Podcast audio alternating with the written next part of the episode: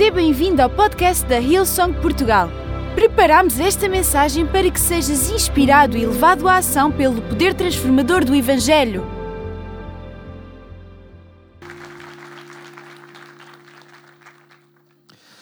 Nós hoje estamos ah, ligados em- com todas as nossas localizações, ah, então vamos dar a todos um bem-vindo, a eles todos que estão ligados connosco, Porto, Algarve, Alentejo, Chaves, ah, Aveiro, etc. Vamos dar um hello a eles. E uma vez por mês nós ligamos todas as localizações e ouvimos todos a mesma palavra. E hoje eu queria falar acerca de peças para o meu futuro. É o título da minha mensagem. Peças para o meu futuro. E queria ler em Marcos, no capítulo 8, versículo 14 a 21. Marcos 8, 14 a 21. E diz assim: Os discípulos, contudo, tinham-se esquecido de fazer provisão de comida antes de partirem, pelo que só tinham um pão a bordo. Durante a travessia, Jesus disse-lhes muito solenemente: Tenham cuidado com o fermento do rei Herodes e com o dos fariseus. Que quererá dizer? perguntavam os discípulos uns aos outros. Chegaram à conclusão de que deveria referir-se ao facto de se terem esquecido de levar pão. Jesus percebeu o que discutiam entre si e disse: Não, não é nada disso. Não compreendem? Será porventura o vosso coração demasiado duro para entender isto? Se têm olhos, porque não veem? Se têm ouvidos, porque não ouvem? Já não se lembram? Então, e os cinco mil homens que alimentei só com cinco pães e dois peixes? E quantos cestos cheios de pedaços, digam comigo, pedaços, recolheram depois? Doze, disseram. E quando alimentei os quatro mil com sete pães, quantos cestos de pedaços sobraram? Sete cestos cheios, responderam. Jesus disse-lhes: E ainda pensam que me preocupo por não termos pão? Uau! Sabem, aparentemente, alguém se esqueceu do almoço deles.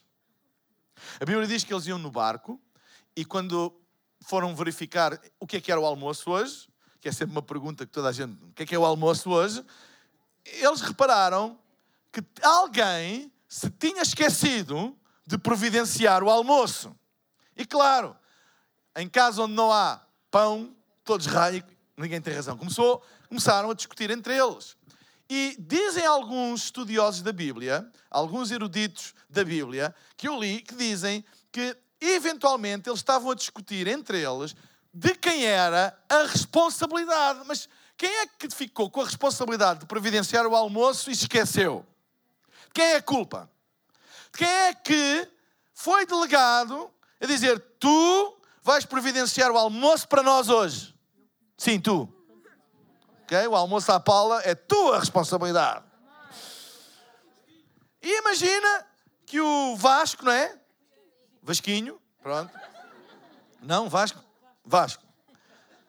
Que o Vasco se esquecia de providenciar o almoço para os Young and Free.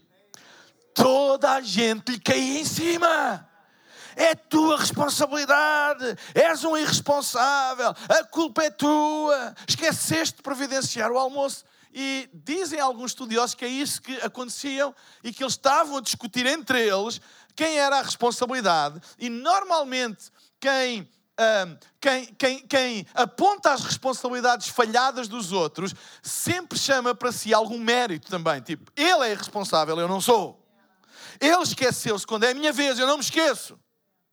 Quando é a vez do Vasco, ele esquece sempre de trazer o almoço. Mas quando é a vez da Raquel, ela nunca se esquece. Ou seja, há sempre um mérito associado à culpa. E é interessante que a resposta de Jesus foi, no meio desta discussão deles, quem é que é culpa, quem é que se esqueceu, Jesus disse, e disse solenemente, não disse assim na brincadeira, não disse assim metido na conversa, e solenemente disse: tenham cuidado com o fermento dos fariseus. No meio de uma discussão entre de quem é a responsabilidade, quem não é a responsabilidade, quem é que esqueceu do almoço, a palavra que Jesus traz é: tenham cuidado com o fermento dos fariseus. Eles pensaram, fermento dos fariseus, mas fermento tem a ver com pão, o que é que ele... E tentaram perceber o que é que ele estava a querer dizer com isso, e a Bíblia diz que, que eles chegaram a conclusões que não tinha nada a ver, e Jesus disse: Mas, mas vocês ainda não perceberam? Porque, sabem, o, o fermento é aquilo que dá um, uh, corpo, não é? Ao, ao pão, e, e, e ele, ele, ele estava a dizer: tenham cuidado, que aquilo que está a dar corpo à vossa alimentação, ao suprimento das vossas necessidades, é o vosso mérito ou demérito. Mas vocês já se esqueceram que eu já multipliquei, ou que lembram-se daqueles 5 mil homens quando fizemos aquela reunião fantástica?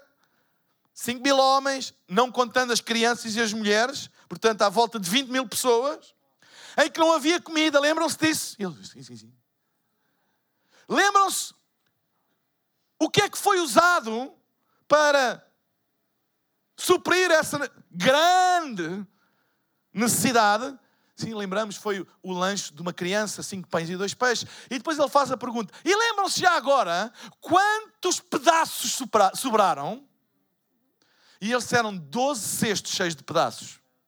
Ou seja, no fim sobrou mais pedaços do que o pedaço original que deu origem à alimentação para toda aquela gente. Ou seja, no fim, o que sobrou foi maior do que aquilo que tinha sido usado para alimentar a multidão. E Jesus diz: e lembram-se da segunda multiplicação? Quando tinha 4 mil homens, eventualmente 16 mil pessoas. Quantos pães foram usados? Sete. Quantos cestos sobraram de pedaços? 20. Mesma coisa. E ele disse: e estão vocês a discutir ainda quem é, não é, do problema da falta do almoço, da falta de pão? Quer dizer, vocês estão mais preocupados em descobrir quem foi a responsabilidade do que perceber que tem entre vocês aquele que supra todas as coisas. Vocês estão a olhar para um frame, para um tempo, para uma altura da vossa vida em que parece que não têm o suficiente para aquilo que é a vossa necessidade e vocês esquecem-se que, mesmo aparentemente não tendo isso, vocês têm tudo aquilo que vocês precisam ao pé de vocês, e por isso ele, ele lembrou disso. Esse é o fermento dos fariseus. Só olhas para os teus méritos, para o que tens, para o que não tens, e esqueces-te quem é que está ao teu lado. É claro que nós podemos olhar para esta história com dois mil anos de distância e dizer assim: os discípulos com Jesus ali, ainda andavam ali a discutir quem é que dava pão, quem é que tinha pão e que se. Ah, claro que eles tinham era que confiar em Deus. Eu, eu entendo perfeitamente que nós, quando olhamos as coisas à distância, temos conclusões diferentes quando vivemos nelas. Eu queria ver se tu estivesse lá no barco e alguém se tivesse esquecido do teu almoço. Se tinhas essa. Não, não, calma aí que Jesus está aqui. É evidente que há coisas que é o tempo, que é a distância, que nos ajuda a ter uma perspectiva correta delas, porque quando nós estamos a viver esse tempo, as coisas ganham outra dimensão. Quem é que já se riu de situações que na altura em que viveram-nas não se riam de, de todo? Quem é que se ri agora de situações que o tempo e que a distância em relação a elas vos permite rir delas, mas quando passaram por elas não, havia, não tinha piada absolutamente nenhuma? Porquê? Porque a distância ajuda-nos a ter uma perspectiva diferente do que quando nós estamos a viver numa, num frame de tempo, num pedaço, num pedaço da nossa história. Quando nós estamos a viver, torna-se mais complicado. É por isso que é muito mais fácil, Young and Free, é muito mais fácil, os adultos darem conselhos aos adolescentes do que viverem esses conselhos quando eles foram adolescentes. Sério. Porquê? Porque nós agora temos a distância do tempo, o tempo e os anos passaram, e aquele momento que nós vivemos, agora nós olhamos com distância e conseguimos perceber o que é que aprendemos, as lições que tiramos, e conseguimos dar um conselho que parece um conselho sábio, etc. Mas a realidade é que quando nós vivemos o que vocês viveram, nós sentíamos o que vocês sentem. Entendem? Então, o tempo ajuda-nos e a distância em relação às coisas ajuda-nos a ver as coisas de maneira diferente e percebermos que a nossa história, o nosso futuro, é construído por peças, por pedaços de tempo. Ou seja, aquilo que eu estou a viver agora não é necessariamente a imagem perfeita de como é que vai ser o meu futuro, é uma peça. É apenas uma peça. É que às vezes nós não conseguimos ver nessa peça o quadro da nossa vida, porque é apenas uma peça e às vezes ficamos desesperados, às vezes ficamos uh, uh, indignados, às vezes desprezamos o que temos ou entramos em culpa e condenação porque estamos a julgar o quadro por uma peça. Que o tempo, que o frame de tempo em que estamos a viver não nos deixa perceber onde é que ela se vai encaixar, etc. Apenas aquilo que a gente vê é aquilo que a gente está a experimentar e a viver. Ou seja, a nossa vida é construída por peças, por pedaços. Jesus ele veio com um propósito a este mundo. E quando ele nasceu, quando ele nasceu na manjedoura, o propósito dele não estava cumprido. Ele teve 33 anos até cumprir o seu propósito peça após peça. Ele era o Filho de Deus, era. Ele era o Salvador do mundo, era. Mas demorou 33 anos a construir esse propósito para se tornar o Salvador do mundo. Ele, não, ele, ele nasceu em potencial Salvador do mundo, por isso os anjos disseram: Eis que hoje vos nasceu o Salvador em potencial, mas ele, naquela altura exata, ele não tinha salvo absolutamente ninguém. Ele teve que construir ano após ano, discípulo após discípulo. Doze, ele teve que fazer uma equipa, 12 discípulos, e um deles traiu. Aliás, a maneira até como ele escolheu os discípulos foi uma maneira bem fora dos métodos e dos critérios um, normais. Porque quando nós olhamos para alguém e nós olhamos para aquilo que ele é agora, e aquilo que ele é agora nem sempre se parece com aquilo que Deus tem planeado para ele. Eu encontrei na internet, eu pus, eu pus no meu Facebook aqui há tempos, uma pseudocarta que uma empresa de recursos humanos e consultadoria fez para Jesus quando Jesus pediu uma auditoria aos seus discípulos. Ele disse: Eu tenho um negócio de carpintaria e quero, um, quero, quero formar uma equipa. E tenho 12 pessoas, 12 candidatos. Vocês podem nos avaliar e depois escrever as vossas conclusões. E esta é a conclusão. Para filho, para Jesus, filho de José, trabalhos de mercenaria e carpintaria limitada, 2560 Nazaré. De RH Recursos Humanos. Excelentíssimo Senhor, vimos por este meio agradecer o envio dos currículos dos 12 homens selecionados por si para ocuparem posições de liderança na sua nova organização. Todos eles, já, todos eles já realizaram vários testes e os resultados foram não só analisados pelo nosso computador, como também foram realizadas entrevistas a cada um deles com o nosso psicólogo e consultor de aptidão profissional. Em anexo, encontra o resultado de todos os testes realizados, os quais deverá estudar com atenção.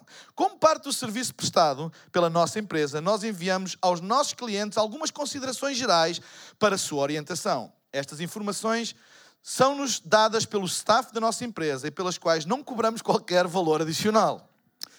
Na opinião do nosso staff, a maioria dos seus candidatos não tem informação, educação ou aptidão vocacional para o tipo de empresa que gostaria de formar. Eles não têm o conceito de equipa.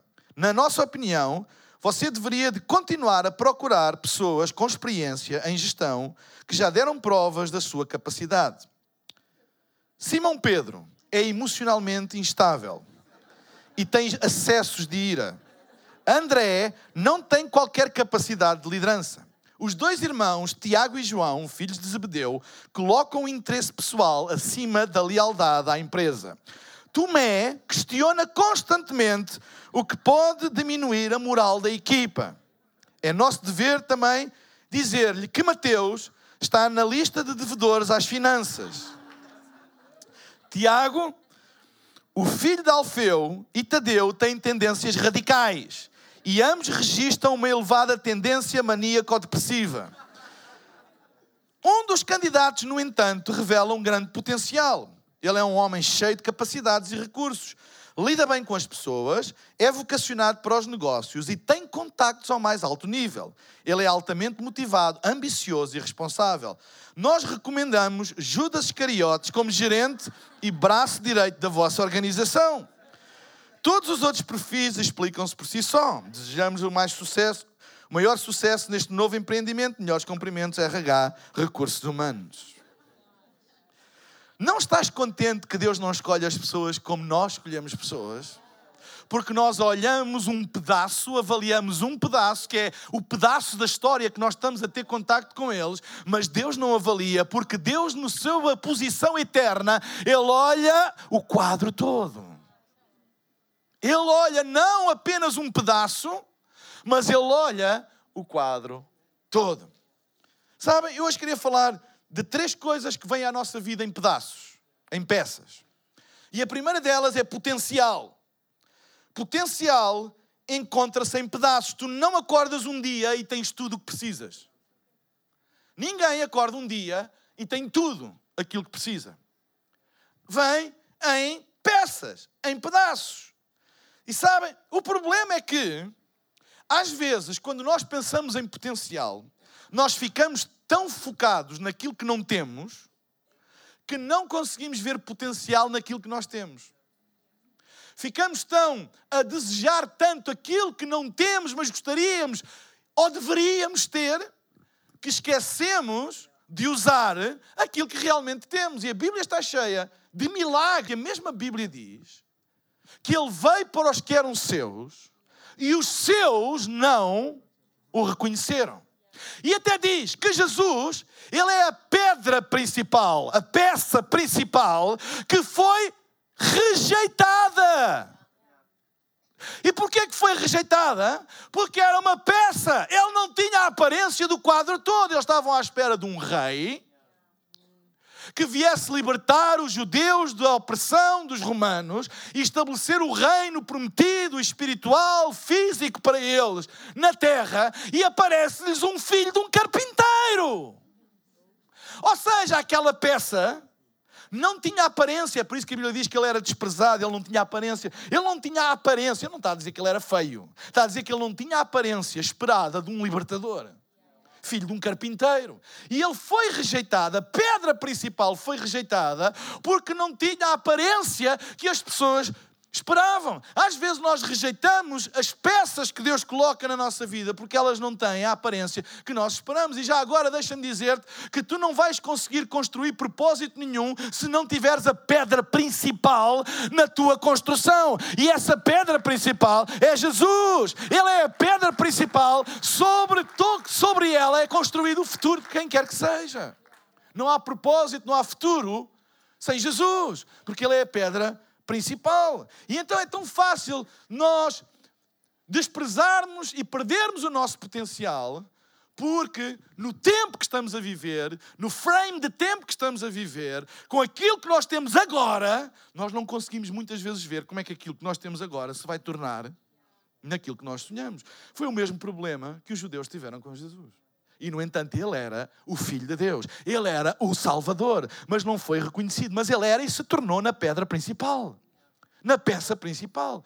Vocês estão a entender? Às vezes o tempo não nos deixa.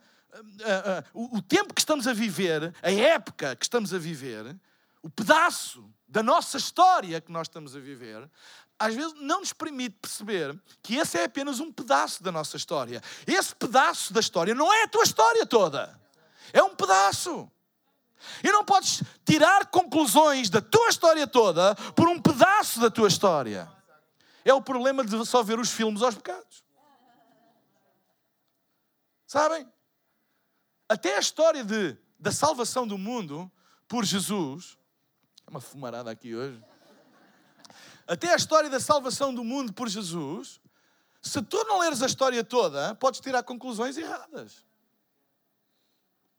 Esse é o problema de nós não percebermos que o nosso futuro vem em peças. E que é peça sobre peça. Pedaço sobre pedaço.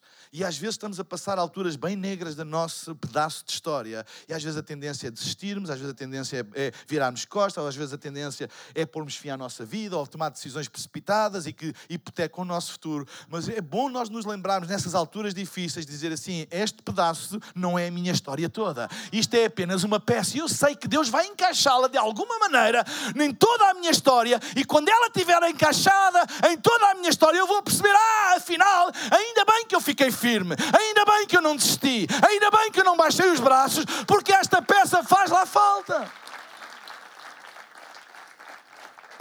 Segunda coisa, primeira potencial, segunda provisão. A provisão também vem em pedaços. Também vem em peças. A Bíblia diz que cinco pães e dois peixes foram a peça, o pedaço usado para alimentar 5 mil homens, e nas contagens não incluíam, como eu disse, mulheres e crianças, portanto deveriam ser à volta de 20 mil, dizem alguns cálculos, sei lá, não interessa, mas eram bem mais, porque há mais mulheres que homens, e há crianças envolvidas sempre, então, bem mais.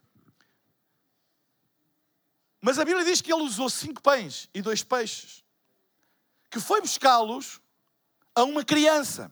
Ou seja, vocês já pensaram que a provisão para 20 mil pessoas veio de uma pessoa que nem pelas, para as contas entrava, que era uma criança, nem contava, eles nem contavam crianças e mulheres, e foi daqueles que não contavam que Deus foi buscar provisão para aqueles que contavam e para aqueles que não contavam. Eu dou graças a Deus porque Ele não escolhe de acordo como os homens escolhem. Deus às vezes escolhe as pessoas que não contam para os outros para trazer provisão para aqueles que pensam que contam.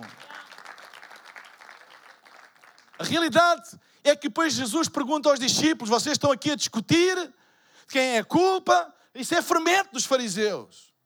Lembrem-se lá do milagre: 20 mil pessoas, quantas? Quantos pães? Cinco pães e dois peixes. E quantos sobraram? Doze cestos cheios. E vocês estão preocupados com provisão? Ei, provisão vem em peças, provisão vem em pedaços podemos ficar tão presos naquilo que nos falta que não usamos aquilo que nós temos. Eu trouxe aqui uma foto fantástica. Alguém conhece, sabe o que é isto? Brooklyn Bridge, Nova York. Liga Brooklyn, Brooklyn a Manhattan. É uma ponte linda e só para fazer pirraça. Este edifício aqui, eu já fiquei nele. É, um, é verdade, não é, Mariana? Um hotel aqui. Fantástico. Eu, eu amo esta vista. Eu gosto de Nova York e gosto desta vista. Brooklyn Bridge e ver-se o Empire State Building lá. Então, passar numa montra e ver esta foto, este retrato, este painel assim: Uau, eu quero esta foto. Eu vou comprar este painel, porque eu quero ter este painel. Eu amo isto. É ou não é lindo? Ok. A nossa ponte 25 de Abril também é bonita. Mas pronto. Okay, lindo. Então, eu compro. Eu quero isto. Uau, este é o meu sonho. Eu comprei uma imagem da ponte de Brooklyn, vista do lado de Brooklyn para o lado de Manhattan. Uau! E eu vou abrir para tirar a minha imagem, o meu sonho, a minha foto, e o que vem é isto. Isto não tem nada a ver com isto.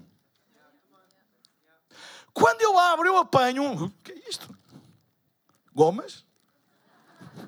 Tem nada a ver. São pedaços recortados de forma, parece aleatória, sem beleza nenhuma. Até me posso sentir enganado. Ei, eu comprei isto e deram-me isto.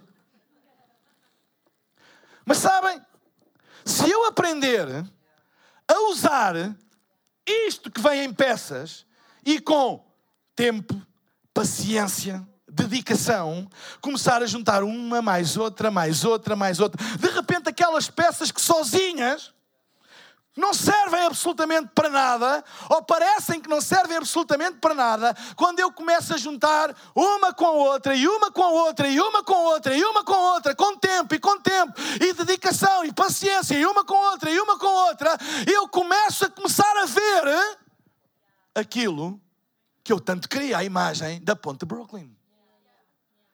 Mas ela veio em peças. Ela não veio inteira veio em peças. Sabem qual é o nosso problema? É que nós julgamos o quadro pelas peças. E nós dizemos: Eu nunca vou chegar aqui porque o que eu tenho é isto.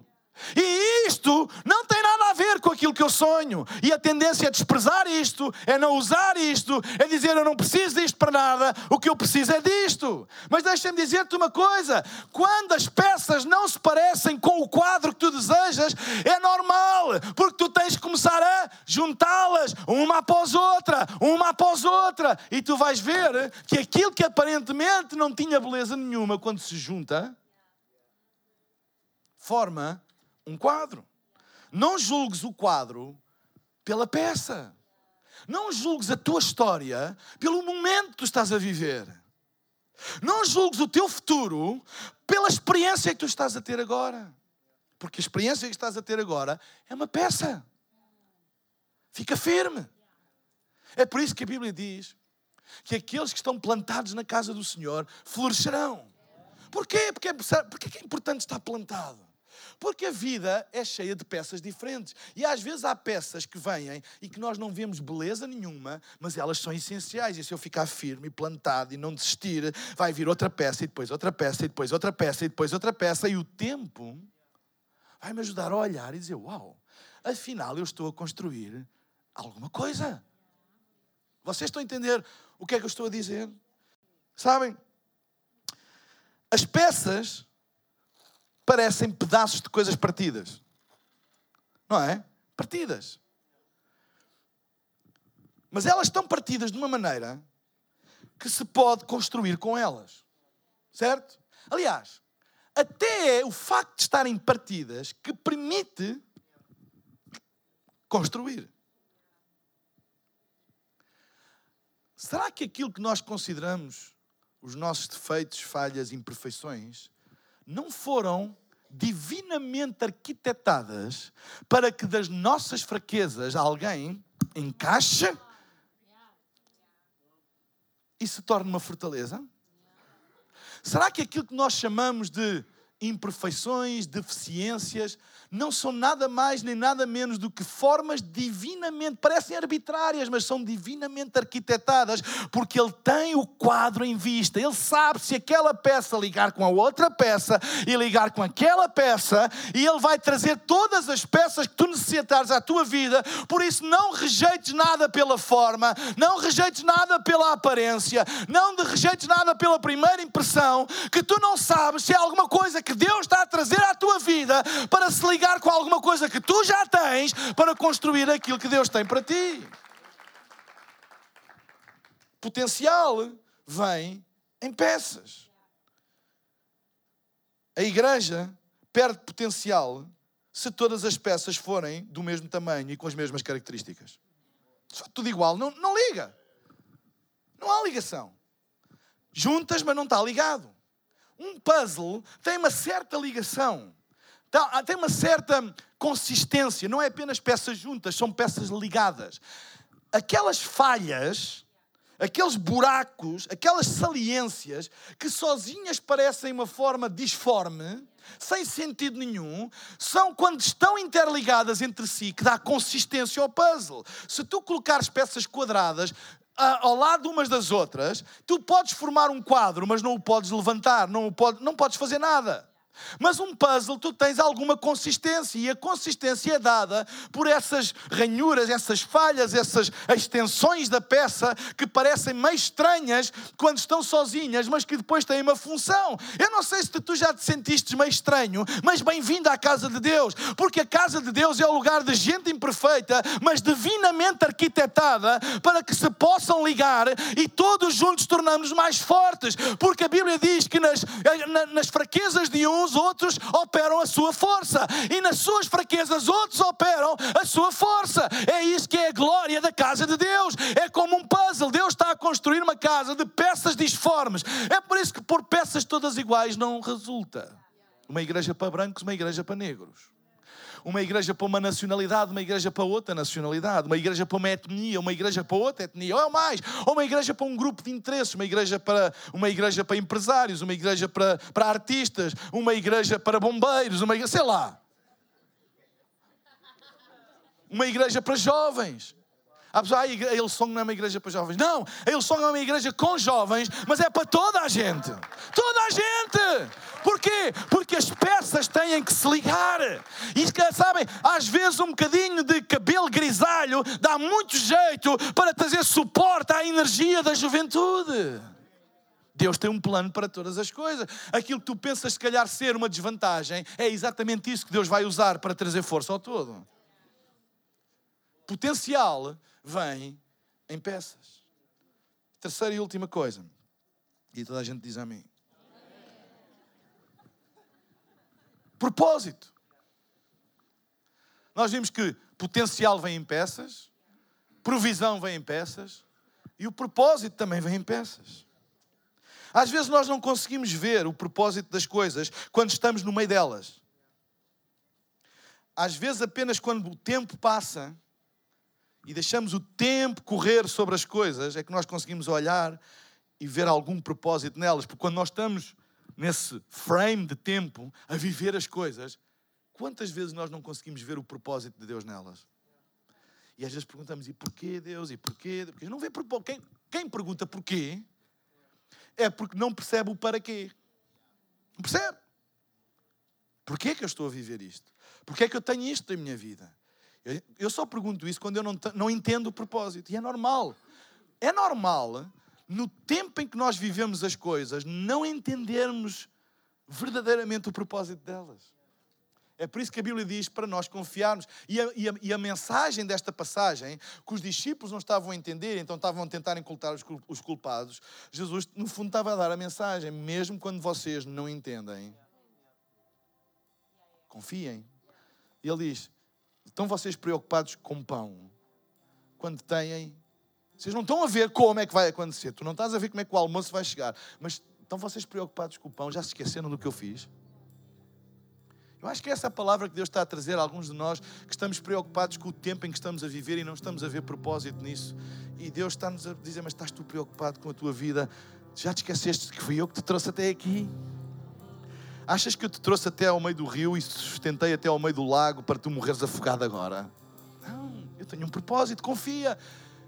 E nós temos que confiar no propósito, porque o propósito vem em peças. Deus não revela o seu propósito para ti de uma vez só. Porque se Ele revelasse o, teu, o seu propósito para ti toda de uma vez, a gente morria. Vem em peças.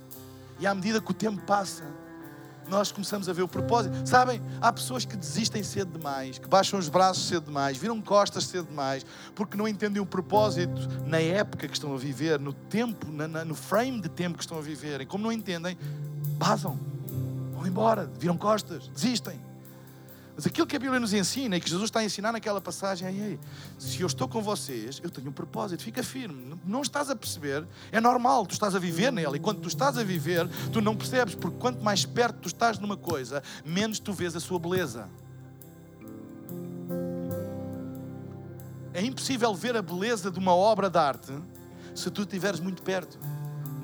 Às vezes é preciso uma certa distância para ver. E é, é interessante que a nossa história de vida prova isso. As pessoas mais velhas, não como eu, mas, mas pessoas mais velhas, estou. Todas, todos nós olhamos para a nossa história com mais carinho agora do que quando a vivemos. Quando a gente diz, ai, no meu tempo era tão bom isto e aquilo, mas quando nós vivemos lá, também refilávamos muito, que aquilo não era bom. Mas o tempo ajuda-nos a olhar para as coisas e a perceber mais beleza do que quando nós estamos lá metidos no meio a viver aquilo. É ou não é? Olhamos para trás e dizemos: Olha, foram bons tempos. Claro que tu tiveste as tuas lutas ou não tiveste. Tiveste os teus problemas, tiveste os teus momentos de desistir ou não tiveste. Mas agora, com o tempo, tudo isso ficou mais menos nítido para ti e a beleza veio ao de cima, é ou não é? É isso que acontece com a idade e quando nós olhamos e, e olhamos com saudade para tempos que passamos, não que eles tenham sido perfeitos, mas o tempo, a distância, ajuda-nos a ver as coisas com outros olhos. É por isso que há pessoas que, quando estão a viver e desistem quando estão a viver no calor das coisas, elas nunca vão conseguir ver que Deus tinha um propósito, uma beleza no meio daquele caos se eu estiver perto demais de uma obra de arte, de um quadro, eu não vejo beleza nenhuma. Eu vejo cores mal definidas, formas, ou quase nenhuma forma. Se eu estiver perto demais, mas se eu der um passo atrás, eu já vejo mais qualquer coisa, já vejo uma forma aqui, outra cor ali, mas não percebo ainda muito bem o que é. Se eu der mais um passo atrás, eu já vejo mais alguma forma, já consigo ter uma ideia de, a esta distância de que há aqui qualquer beleza. E quando eu dou o passo final, eu consigo ver o quadro todo. E afinal, aquilo que na proximidade parecia uma coisa sem beleza, sem utilidade nenhuma, o que era aquilo agora é uma obra de arte. A última ceia de Leonardo da Vinci. O que é que mudou? A minha proximidade. À medida que o tempo passa e tu ficas fiel a Deus, tu vais vendo que até aquilo que tu chamavas sofrimento eram pinceladas de Deus a desenhar o teu futuro, mas que na altura não, não tinham beleza nenhuma, na altura apenas parecia coisas arbitrárias, sem nexo, mas à medida que tu foste deixando o tempo passar e foste fiel a Deus e continuaste a tua vida fiel a Deus, tu foste distanciando e agora podes olhar e dizer: Até aqui me ajudou o Senhor, Ebenezer, até aqui Deus me ajudará, Deus me ajudou e sempre me vai ajudar. Às vezes é preciso ter distância para ser grato, para ver alguma beleza e dizer: Se Deus me ajudou até aqui, Ele vai continuar a ajudar-se. Esperamos que esta mensagem tenha sido desafiante e inspiradora. Se queres saber mais sobre a Hillsong Portugal, segue-nos nas redes sociais Facebook, Instagram e Twitter ou visita o nosso site em hillsong.pt.